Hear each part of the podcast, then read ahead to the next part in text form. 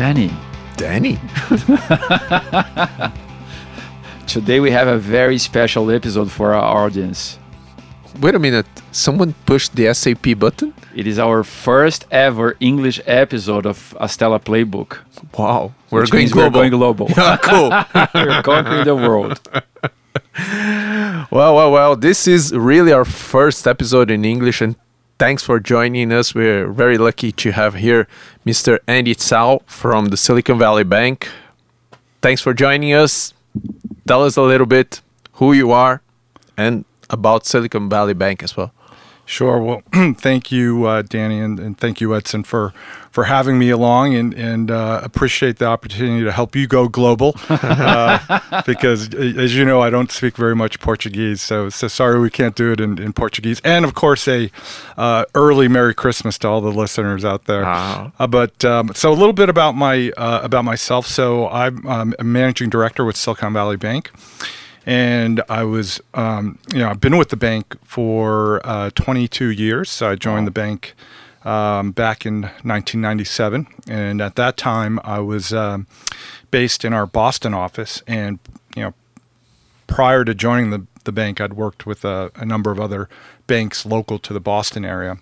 But when I got into technology banking on a full time basis, it was with uh, Silicon Valley Bank uh, back in 1997. Was there any particular reason, Andy, you you chose the bank and technology as a field? Yeah, well, um, the Boston area, uh, as you probably know, has is a, uh major technology hub in the U.S. It's not quite the Silicon Valley, but for many years, particularly during the era of the uh, mini computers, Boston was actually the leading technology hub in That's the right. And um, so the Boston market continues to be one of the larger markets for the bank. Uh, so technology in general is, a, is an important sector to uh, the Boston market. And when I chose to specialize, it was in part because of the high growth of the technology business and the uh, opportunity to specialize in, in you know the the the uh, innovation sector was was really attractive, and that so that's the way um, that's why I decided to uh, to get into the tech banking uh, part of um, you know part of banking in general. Awesome. And uh, can you tell us a little bit about the story of Silicon Valley Bank itself? Yeah, for sure. Um, so uh, the bank is now uh, was, was formed back in 1983. So we're a 36 year old uh, financial services institution that's primarily a corporate bank. Uh, when we were started back in in '83, uh, the Silicon Valley, uh, th- there weren't any specialized banks that were working with startup companies. One of our competitors actually um, was catering to startups, but it, they decided to get out of the business at that time, and so it kind of left this vacuum. Uh, no bank helping startup companies, and so a number of entrepreneurs actually got together to create the idea of Silicon Valley Bank. And like entrepreneurs that you guys are working with, they went out and raised money for the venture and eventually established Silicon Valley Bank. And, uh, you know, the rest is history. So uh, today we're the leading bank in the U.S. focused on the tech and innovation sector. That means uh, we work with more than half of the venture backed technology businesses a- across the U.S. And in terms of the VC firms that invest in those technology companies, we bank uh, nearly two thirds of, of the v- VCs. So within our segment, and Right. again, we don't we don't do anything outside of um, tech except for wine, and we could talk about that later if you want. But or not? or not, or we could drink wine later. Uh, but um, you know, uh, tech is is is all that we do, and, and within the uh, tech sector, we've been the long-time market leaders in what we do. And obviously, the bank is very unique in terms of not only positioning but also the products it offers. Can you tell it, tell us a little bit uh, about specific products that uh, the bank has created over time to the tech segment? For sure. So, uh, you know, if you think that the bank has been created from the ground up to really work with entrepreneurs, uh, that means a few different things. Um, Danny, as you mentioned, products. So on the product side, uh, we have specialized products, particularly around um, uh, um, financing and, and lending. Right. And so that's one of the more innovative things that we've done over the years uh, and really helped to pioneer the venture debt uh, industry. And this is a very established um, practice for financing startups in the US today is what people call venture debt. And so just to explain that a little bit further, if you raise equity, a base of equity, let's say, you know, for the sake of argument, $10 million, uh, today in, in the U.S., you can easily, well, it's, it's very standard for you to then go out and raise another two to three million dollars in, in debt financing. Right. And the debt financing is obviously beneficial for the entrepreneur because it's not dilutive to them. Um, there are some equity kickers, but relative to equity, it's very uh, cheap. Sure. And uh, the investors like it because more capital is going in to the business without the investor having to put that money in. And so it furthers the capitalization of the company. Uh, however, the credit profile of startups, as you guys know, uh, don't make sense for traditional banks. Uh, you know, most startups are losing money for sure. They haven't been around for very long, and um, and in some cases they have very little revenue even. And so uh, we help to create uh, this form of financing that can be provided to startups at that very early stage, post Series A, uh, where they can add financing to their capital base and, and grow the business faster than they otherwise would. So that's that's certainly one product that um, that we're known for and continues to be one of our biggest activities in the U.S. Uh, and then you know beyond that, it's a, the because the bank again was is built from the ground up to work with tech entrepreneurs. The experience you get at the bank is very different from what you would get if you walk into a you know more diversified bank. You walk into the branch manager and you have to deal with a uh, a branch manager that deals with a variety of different businesses right. that are not tech related. Mm-hmm. So their ability to understand, hey, what are you trying to do as a tech startup is very very limited. And so again, we have the advantage of focus and our ability then as i like to say we kind of speak the language of the entrepreneur. That's all we do. And we're able to hopefully add value in many ways outside of the products. And that's in terms of um, you know our network which is uh, as i mentioned so the extensive amount of clients that we work with whether they're technology companies or investors our ability to connect people across the platform our our clients to investors to service providers to uh, universities, et cetera, et cetera, makes us pretty pretty unique and interesting. And typically, at what stage in the life of, of a startup uh, would they best engage with you guys? In the um, in, in the U.S., uh, we have a, um, a, a part of the bank that we call uh, startup banking, and so as as it implies, it's when companies first raise external financing, and we typically look for entrepreneurs that raise at least a half a million dollars in in uh, seed or or uh, super angel financing, right. and then you can come into the bank uh, to our basically early stage uh, banking practice that we call startup banking, and we have uh, banking teams that that's all they do is cater to the to the uh, really early stage startup uh, relationships with the YCs and the Techstars of the sure. world, and really trying to help those companies grow, help them find clients, help them find uh, fundraising uh, through investors. Uh, so that's when we typically engage with uh, entrepreneurs in the U.S. And in Latin America, typically at what stage? Yeah, in Latin America, because we're not fully you know permanently present here in right. uh, we don't have physical offices in LATAM uh, we have to have uh, the bar has to be a little bit higher in terms of when we can start to work with with uh, with companies. Ideally, it's kind of at the Series A, but in practice, we've been bringing in uh, promising entrepreneurs also at the um, uh, sort of the seed uh, level. And w- again, ideally, sort of 750,000 to a million US. If they've raised that much, I think that's a good level of funding where we can speak to the to the company, and if we feel like that company is going places and has an opportunity to raise additional capital, then then we can start early with them. And does the relationship typically start through the the, the, the, the VC or investor, or should entrepreneurs come to you guys directly whenever they're considering incorporating and uh, receiving money in the U.S.?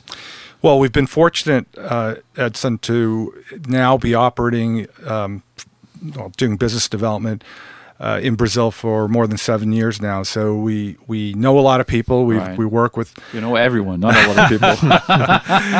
we have uh, more than 250 Brazilian clients that work with us between um, funds as well as you know mostly entrepreneurs, and so we do get a lot of uh, inbound interest from uh, entrepreneurs, and we get referrals from our investor friends, and we we like them both. There's uh, uh, and we have a, a great team at the bank now, uh, led by um, my colleague uh, Julia Figueiredo, uh, who is our vice president of Latin America. And uh, you have the added benefit here in Brazil of that she's from Belo Horizonte and speaks Portuguese fluently. So well, she speaks Mineiro, right? I mean, there's not Portuguese. Uh, so you know you can uh, easily reach out to, to Julia and um, or or me and the team, and we'd be happy to uh, to talk to you about what we can what we could potentially do together. Awesome. And uh, given your uh, your your visibility of different uh, ecosystems, U.S., Europe, uh, Asia, Brazil, uh, how would you compare what you see today, Brazil, Latam, uh, versus other parts of the globe? Yeah, it's a timely question, as you know, Edson, because I think LATAM um, is finally starting to catch up a little bit. Like the rest of the world has kind of woken up and said, well, you have this region when you look at the entire continent that, you know, nearly 700 million people, you know, big combined uh, GDP. Uh, so, and, and at the same time, compared to other regions around the world, the amount of venture capital available has been uh, significantly less. You look at markets like um, Southeast Asia or India, and um, I think these are 20, 2017 numbers maybe. Um, Southeast Asia had about $8 billion uh, of venture invested that year. India had about 18 billion invested, and and when you think of t- 2017 for LATAM is 1 billion. Right. So you can see, relatively speaking, to other geographies that have, you know, again, if you look at it from a macro view, um, much more capital invested than than Latin America. So now, um, as you know, uh, in 2018, La- LATAM doubled to two billion, and already LAVCA is reporting uh, through halfway through the year that 2.6 billion has been Right. invested in 2019. And based on the fundings that we've all been tracking uh, this quarter, we know there's probably a pretty good chance it'll double again, right? To Right. to Yeah. four billion dollars plus um, for the year, and it's still under invested relative Right. to other To other regions. So I think um, there are more and more investors from the U.S. Are, that are interested in the Latin American opportunity. Good examples um, would be Andreessen, Right. who up until maybe two years ago said they don't do investments outside of the U.S. Now they've done, I think, more than six deals across Latin America, several in Brazil and uh, in, in in Mexico as well. So um, they're a great example of a of a top tier global firm that has woken up to the Latin American opportunity. And then you, from the perspective of the international investor, why do you think Brazil makes a lot of sense now in terms of venture capital? Well, again, outside of the notion that um, it's underinvested, so meaning that there ought to be more opportunities, and potentially um, investors might be, be able to get valuations that are more attractive than more competitive markets, certainly the, like the U.S. or China, for example, that have sky high valuations. Um, and then I think the other aspect is that, um, particularly in Brazil, where you've had a lot of negative macro news over the last bunch of years with the recession and Lava Jato, et cetera. So there was a lot of perceived risk that um, that institutional investors and and um, and financial investors were picking up every day. And now I think most people are beginning to look at Brazil as being having stabilized. The, the economy has got, gone back to uh, being stable and, and growing. Um, we know pension reform is underway, and so the the pendulum has swung from being more risk oriented now to seeing, gosh, uh, we see the opportunity here in, in Brazil and Latin America.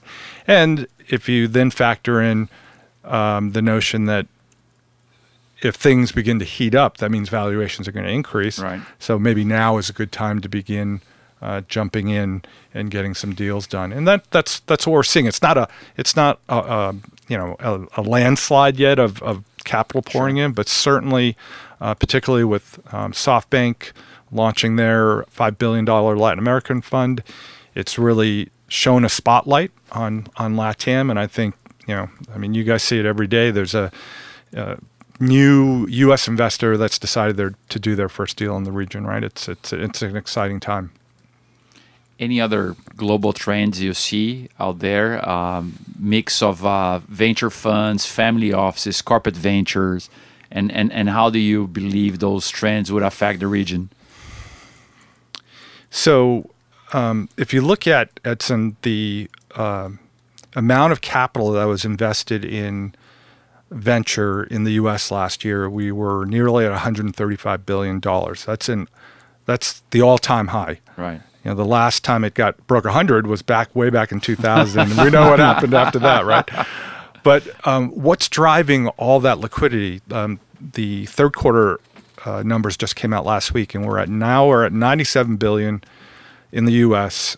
Uh, at the end of the third quarter. So for sure, we're going to be over 100 billion again this right. year, right? So there's a lot of liquidity coming into uh, venture, and, and, what what's driving that? I think. Um, you know, there are many non-traditional sources of capital that are flowing into fund venture today. And what are some of those sources?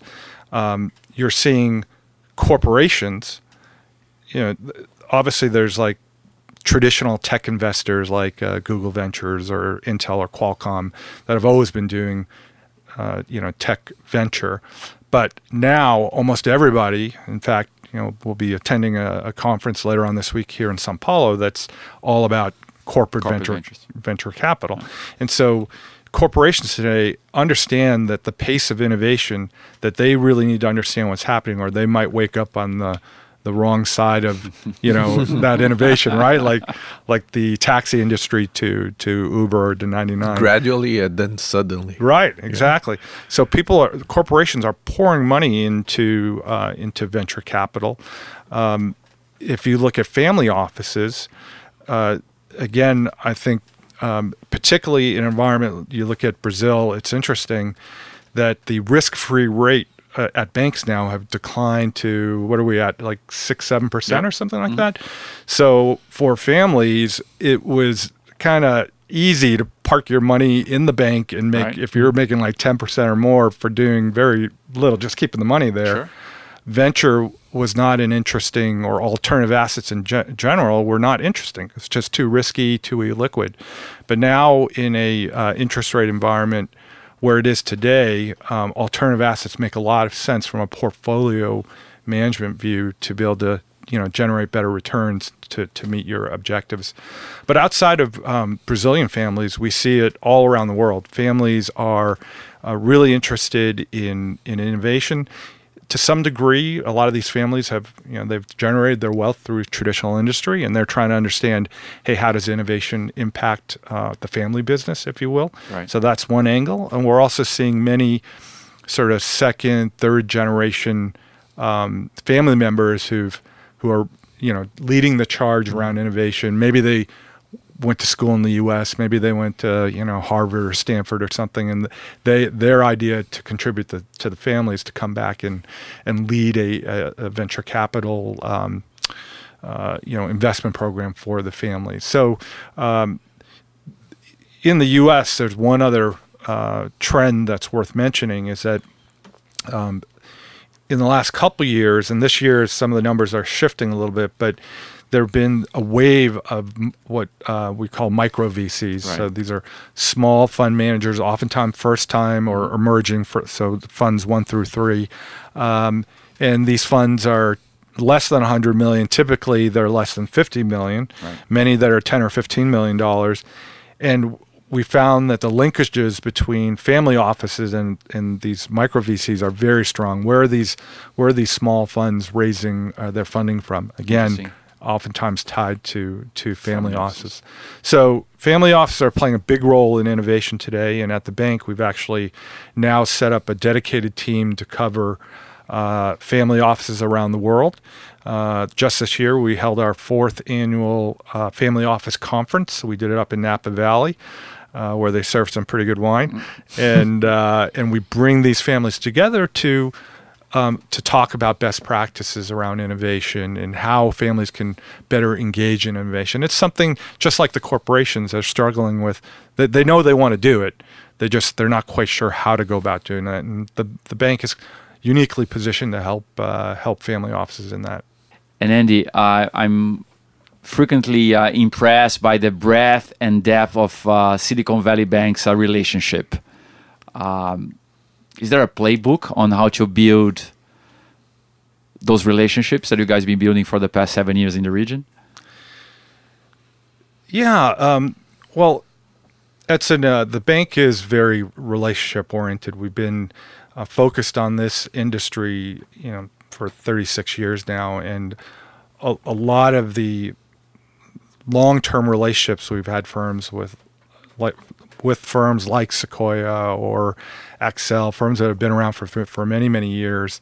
Um, we do a lot of business together uh, Right. over the years, and I think uh, from a playbook perspective, as we think of new markets around the world, we've taken a very similar approach. It's getting to know the key players. We started here in Brazil working with um, the, the the fund managers first, Right. and then from there, the the uh, investors like yourselves would in, introduce us to um, their entrepreneurs and, and their investees, and um, because the bank because we're so focused and we're not a retail bank, traditionally we haven't uh, had any advertising like uh, you know like you might see um, Itaú or Bradesco do. We don't do TV commercials, uh, nothing like that. Um, where do we spend our marketing dollars is around events, and through events we do a number of things. Obviously we um, we uh, advertise for ourselves and, and with with key folks that that we want to to to um, you know bring that message to.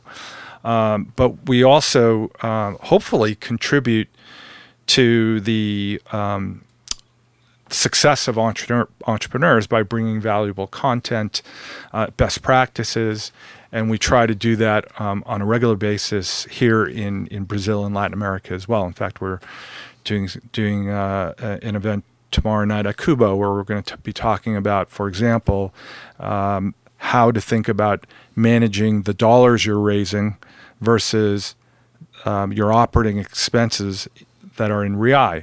So um, you know there, there's foreign ex- foreign exchange exposure that almost all our clients have that uh, that that operate in Brazil. So we're bringing best practices, valuable content, hopefully um, benefiting the our clients and and uh, entrepreneurs and prospects. Um, and then, la- uh, of course, at the same time, we're showing our uh, thought leadership and our connections.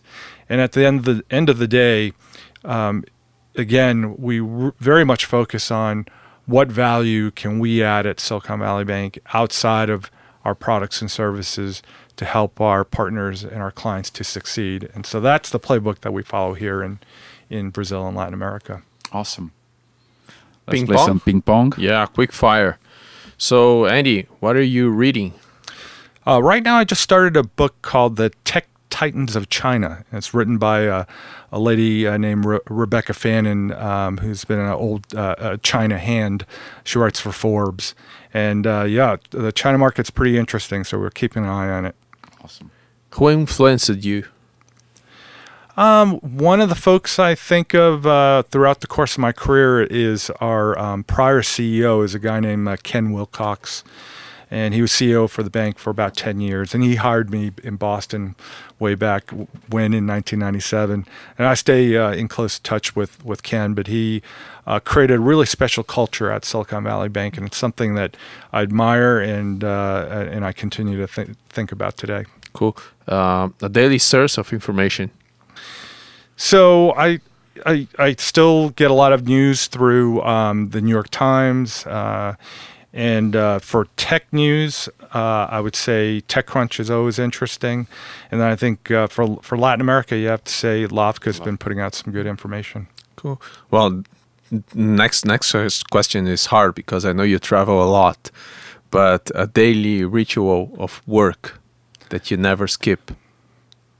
So well, if it it's, if it's related to work, gosh, uh, I was going to say that the, the daily ritual that that um, that I probably most adhere to, which uh, I guess relates to work from sound mind and sound body, right? right. So, uh, given the the travel and uh, you know sort of all the eating and and the occasional drink that you'll have, that you really do need to um, you know uh, get to the gym and uh, you know get your exercise in and helps reduce your stress levels. Obviously, helps you keeps your weight down and uh, and get you ready for the workday. You work out every day? Not every day. I, I now I try to adhere to. Um, uh, you know, a, a, a, good workout every other day, and then in between, I just try to be active. Nice. A key tool for work.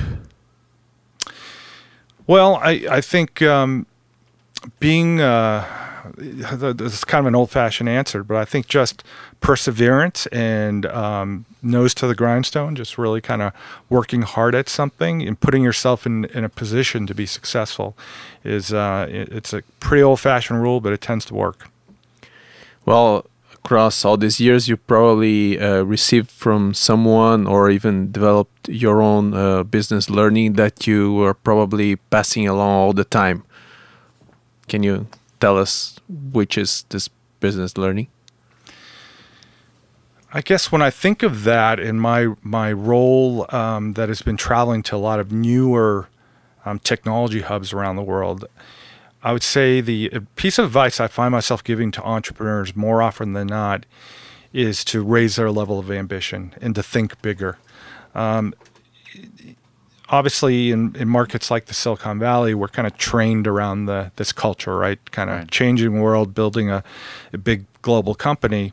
But you'll be maybe you wouldn't be amazed, but how many times that you speak to an entrepreneur that seems very promising, they go they go through their deck, and you know you get to the financial projection slide, and it's like in in five years we're going to be twenty million dollars in revenue. Like, oh, oh, my, my goodness, that's not a venture return there.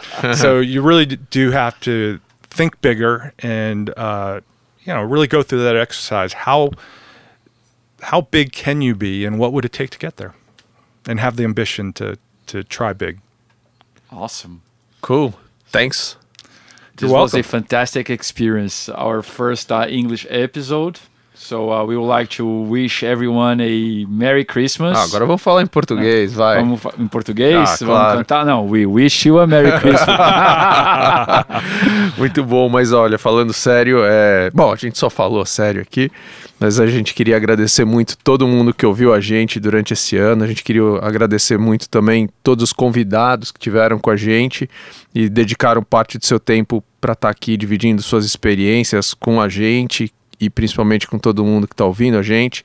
Queria agradecer o Arthur, que pilotou as gravações aqui com a gente no Audio Arena, Felipe Mangabeira, o cara que faz as edições dos nossos programas. Ano que vem a gente está de volta. Um ótimo Natal para todo mundo, para a família de todo mundo e um super 2020. Até lá.